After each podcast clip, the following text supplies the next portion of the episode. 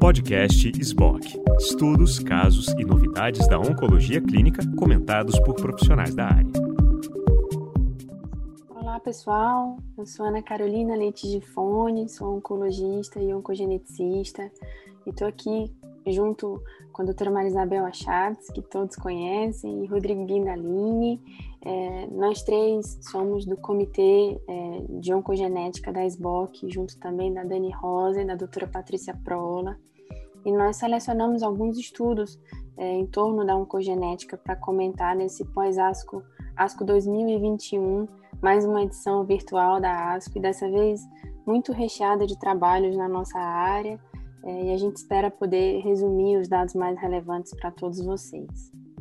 É, não, é muito, um grande prazer estar aqui hoje. Só queria agradecer é, a todos que estão aqui interessados mais uma vez em oncogenética. Esse ano foi muito rico e a gente tem muita coisa para conversar. Lá, quem vai começar é, falando sobre os artigos é, apresentados é a doutora Ana Carolina Tifone. Ela vai começar a falar sobre os principais artigos é, apresentados é, sobre câncer de mama. Isso, a gente vai começar com o estudo da plenária, né, que eu acho que foi o mais relevante é, no cenário de câncer de mama e que envolve a oncogenética, o estudo Olimpiar. É, foi o primeiro estudo apresentado na plenária dessa ASC, um estudo bem especial, porque ele foi elaborado numa colaboração é, da, da academia com a indústria, né, com participação do NIH, do BIG, NID, mas também da AstraZeneca e da Merck, um estudo grande que inaugurou a avaliação do papel dessa classe de drogas, os inibidores de PARP, na adjuvância, no tratamento adjuvante de tumores, né. E esse estudo avaliou especificamente o papel do olaparib na terapia adjuvante de câncer de mama é, estágios 2 ou 3, HER2 negativo. As pacientes que eram elegíveis para esse estudo eram pacientes de alto risco, então eram pacientes todas com mutação germinativa, não foi feita análise tumoral, era que era mutação germinativa de BRCA1 ou BRCA2, e o câncer de mama triplo negativo ou receptor hormonal positivo, mas HER2 negativo. E nesses pacientes, o tumor precisava ser acima de 2 centímetros, acima de T2, e com N axila positiva, né? Nos receptores hormonais positivos, pelo menos 4 linfonodos positivos. A estratégia de tratamento para esses pacientes, se terapia neoadjuvante ou adjuvante, é, podia ser determinada é, pelo grupo que tratava, mesmo o paciente, não era um critério do estudo, mas é importante que é, os pacientes que foram para a terapia neoadjuvante, eles tinham que ter doença residual, especialmente se aqueles com receptor hormonal positivo tinham que ter doença residual significativa, com CPS maior ou igual a 3. Então, é um grupo selecionado de tumores mais agressivos mesmo. E foram incluídas mais de 1.800 pacientes nesse estudo, com randomização 1 para 1, para que depois dessa terapia padrão, quimio neoadjuvante, cirurgia, radioterapia, hormonioterapia ou cirurgia, quimioadjuvante com ou sem radioterapia, hormonioterapia para aqueles receptores hormonais positivos, esses pacientes recebessem ou olaparib, 300 miligramas, duas vezes ao dia por um ano, ou placebo. O endpoint primário do estudo foi sobre a vida livre de progressão e mostrou um benefício para aquelas pacientes tratadas com alaparib é, com HR de 0,58. E esse endpoint foi avaliado em dois momentos no longo prazo, em três anos, com a diferença é, de sobrevida livre de progressão de 8,8%, que se sustentou numa análise mais madura de três anos e meio, com diferença de 8,6%.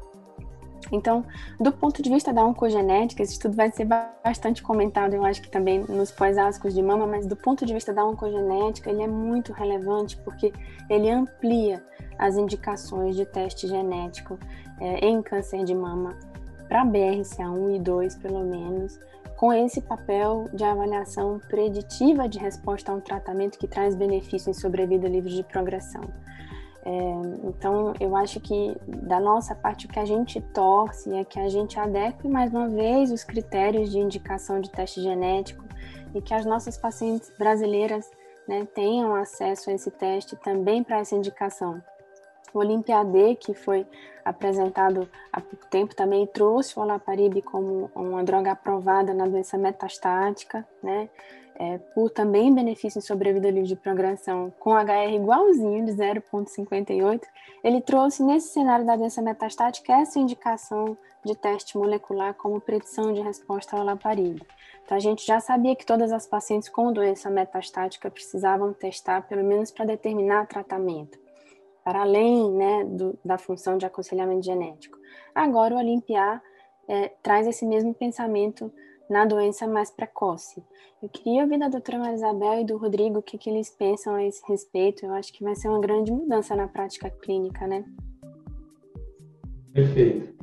Carol, é, sem dúvida, esse estudo ele traz inúmeros questionamentos em relação a, a abordagem das pacientes com câncer de mama agora com teste genético. E na minha meu ponto de vista, agora a gente vai ter que ter é, já tinha isso para câncer de mama metastático, mas agora a gente ampliou muito, porque a gente está falando de estado 2 e 3 também, HER2 negativo. Então, a gente sempre, quando é, é, começar a atender uma paciente com câncer de mama, a gente vai precisar pensar nos critérios clássicos, antigos, baseados somente em histórico principalmente familiar de câncer e idade ao diagnóstico, que era o que é, sempre foi muito é, é, é, é batido né, em todas as nossas orientações. Você precisa realizar somente se tem um histórico familiar ou uma idade não compatível com aquele diagnóstico.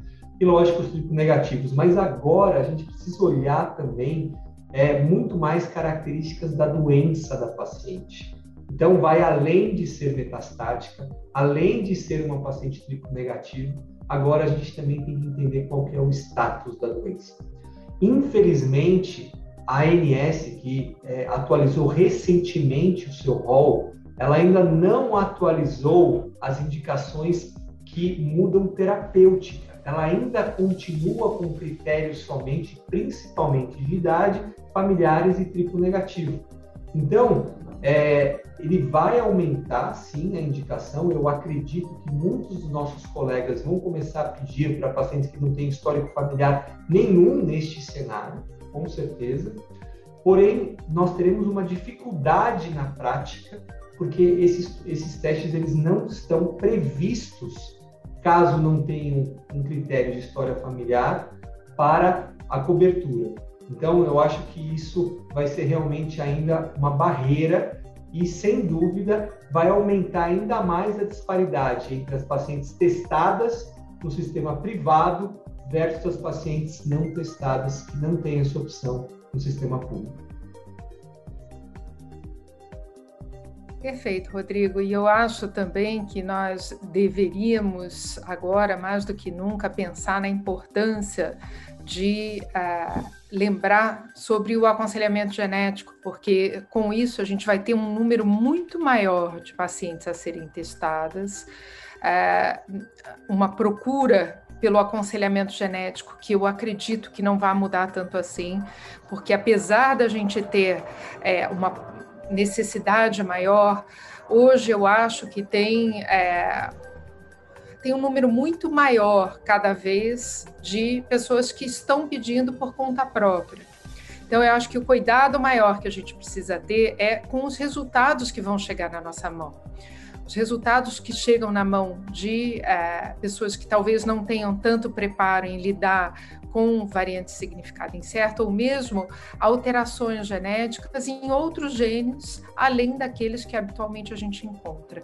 Então, mais do que nunca, Vamos então tentar fazer essa, esse contato e tentar contar com o aconselhamento genético ou mesmo que o oncologista busque uma formação maior em oncogenética. Perfeito, doutora Marisabel. Isso leva a gente para o segundo estudo que a gente vai comentar aqui, que foi uma apresentação oral, na verdade, e que toca exatamente nos outros genes, né? Porque normalmente quando a gente pede uma avaliação molecular, nos dias atuais, a gente não pede mais, é, muitas vezes de forma direcionada só para BRCA1 e BRCA2, embora sejam esses os genes com, com implicação de tratamento hoje para a mama, né? Mas quando a gente pede um painel, às vezes vem outros genes E uh, o objetivo desse uh, uh, resumo oral que foi apresentado, que é, foi uma, uma colaboração do Carriers, era exatamente a gente caracterizar melhor o risco, a prevalência e como que a gente deve acompanhar os pacientes com mutações germinativas em ATM, CHECK2 e PALB2. Esse estudo, é importante dizer que foi um modelo de uma análise comparativa simulada. Estudos que avaliam é, rastreamento, que tem um endpoint de redução de mortalidade, são estudos que levam muito tempo do ponto de vista clínico para serem construídos e é, muitas vezes esses modelos é, de informática são atalhos para esses resultados, mas eles sugerem resultados, eles não afirmam, né? Mas foi um estudo que foi selecionado pela ASCO e teve esse espaço é, por ser um estudo bem desenhado e, e para tentar responder uma, uma pergunta que realmente de outras formas nós ainda não temos resposta. Então, a gente sabe que a TM, CHECK2 e POB2 estão relacionados à predisposição ao câncer de mama, mas a gente ainda não tem uma estratégia clara de redução de risco. O que esse estudo fez foi simular um rastreamento anual com mamografia entre 40 e 74 anos, isoladamente ou em combinação com ressonância, e avaliou é, pontos diferentes de início dessa ressonância combinada: 40 anos, 35 anos, 30 anos ou 25 anos. O que ele mostrou foi que o, risco, o risco estimado para câncer de mama até 80 anos foi de 22% para ATM, 28% para CHECK2 e 40% para PALB2, que em vários estudos é mesmo considerado um gene de alto risco. E o rastreamento com mamografia, nesse intervalo de 40 a 74 anos, mamografia anual, reduziu a mortalidade nesse modelo matemático em quase 40% para esses três genes. Quando a gente adiciona a ressonância, essa redução de mortalidade por câncer de mama ultrapassa 50%. E aí, quando eles avaliam essas faixas de idade, parece que a melhor idade para a gente começar a fazer a ressonância anual nas pacientes é com 30 anos mesmo, deixando a mamografia para começar aos 40, porque abaixo de 30 anos, nessa faixa de 25 anos, tem muito falso positivo e muita biópsia por lesão, por lesão benigna. Então, parece que melhor, o melhor equilíbrio entre o risco do rastreamento e o benefício do rastreamento é nessa combinação de ressonância a partir de 30 anos, uma vez por ano, e a partir de 40 anos a gente associar a mamografia também uma vez por ano para ATM, é, check 2 e PALB 2, por esse modelo matemático, né? você quer comentar alguma coisa sobre isso? Sem dúvida. Acho que ah, o seu, seu alerta feito antes de apresentar os dados, isso na realidade foi um modelo matemático, uma simulação e não foi um estudo de vida real. Nós não temos até hoje estudo de vida real mostrando redução de mortalidade para pacientes com BRCA1 e BRCA2 sendo submetidas à ressonância com rastreamento. Então, nessas pacientes que o risco é maior ainda de desenvolver câncer de mama do que nas pacientes de moderado risco, com genes, por exemplo, mutação em ATM TEC2, já não, não está sendo fácil de demonstrar redução de mortalidade com estudos de vida real.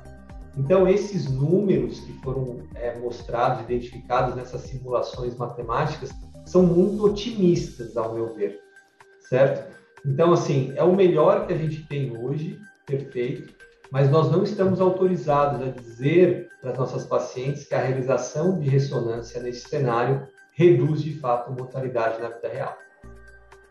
Perfeito.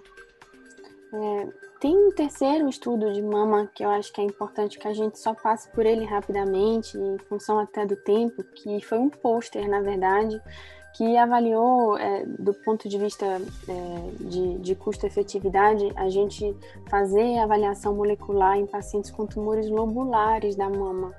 É, a gente não tinha é, esses dados antes, inclusive de prevalência, inclusive de frequência de mutação nos lobulares versus ductais.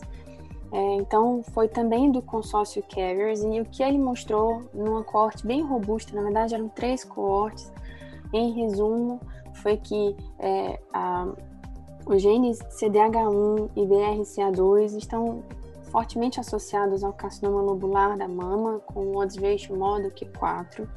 CHEC2, ATM e PALB2 também estão associados ao lobular de mama, mas com, com um risco moderado, com odds ratio de 2 a 4, e o BRCA1 não está associado ao câncer lobular da mama de uma forma clinicamente significativa.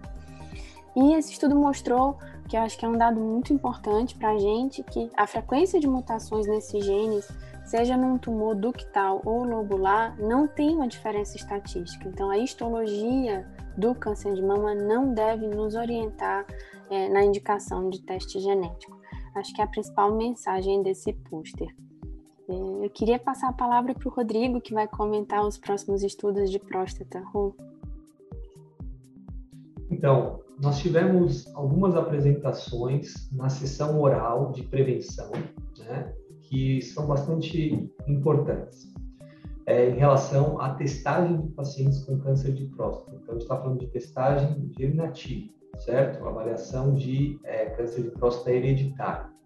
Então, o, um trabalho muito semelhante àquele trabalho que nós temos para câncer de mama, que pegaram pacientes com é, critérios de, de NCCN pacientes que não tinham critérios de NCCN, todos foram submetidos a um painel enorme de, de se não me engano, é, quase 80 genes. E, assim, é, mais uma vez mostrando que não houve diferença estatisticamente significante quando você testava todos os pacientes, independente do seu critério ou com critério, para achados de mutações patogênicas ou provavelmente patogênicas.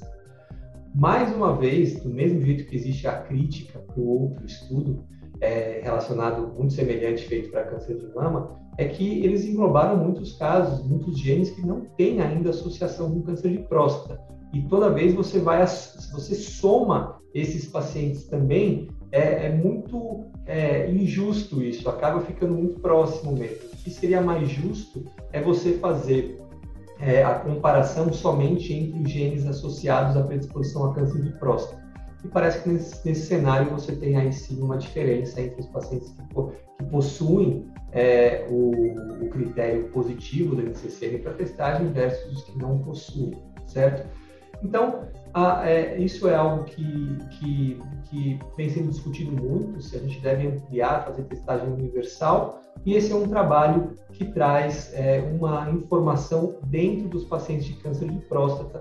Não muda a prática clínica ainda, a, a, nossa visão é que a gente deve seguir aqueles critérios ou do NCCN ou aqueles critérios do consenso da Filadélfia, que principalmente priorizam é, testes genéticos para pacientes com câncer de próstata metastático ou localizados potencialmente letais, de alto risco. Esses pacientes, por enquanto, são aqueles que devem ser testados baseado em características do tumor e aqueles pacientes que têm um histórico familiar muito rico, com câncer de mama, câncer de ovário, câncer de pâncreas ou cânceres associados a síndrome de Lynch, intestino e endométrio, esses pacientes, eles têm critérios familiares, se tiverem câncer de próstata, para seguir a investigação. E aí, nesse caso, independe se ele é um tumor metastático ou de alto risco. Alguém queria comentar alguma coisa sobre isso? Não, eu acho que próstata, desculpa, doutora Marisabel, pode falar. Não, por favor. Eu acho que próstata também vai sofrer muita interferência da decisão terapêutica, né, Rô? Mas por enquanto nós também estamos no cenário metastático, então acho que é muito importante que a gente mantenha esses critérios de, de seleção de pacientes na doença localizada.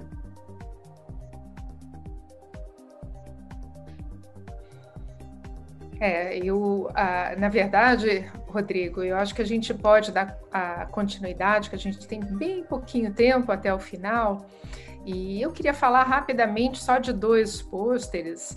Um deles é sobre é, os achados incidentais que a gente tem é, em investigação de pacientes que têm tumores outros além do câncer de mama, do câncer de ovário, de próstata ou de pâncreas, que já são mais comumente realmente é, é, avaliados.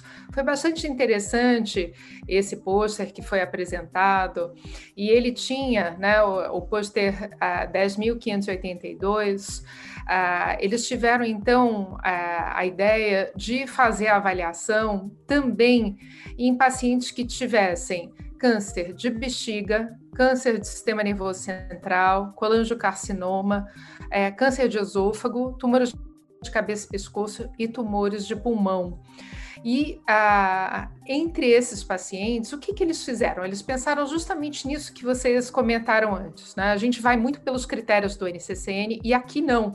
Aqui eles pegaram tumores isoladamente que tinham sido avaliados e pegaram um grande número desses tumores, que varia de 600 até 2 mil casos, e avaliaram para um painel de genes é, bastante interessante, de mais de 20 genes, é, que são os principais genes supressores de tumor, genes de reparo do DNA, e comparando esses pacientes, né, eles avaliaram 10.275 pacientes que tinham esses tumores que eu citei, sem critérios a, a, dos guidelines já conhecidos, e compararam com 11 mil que tinham critérios.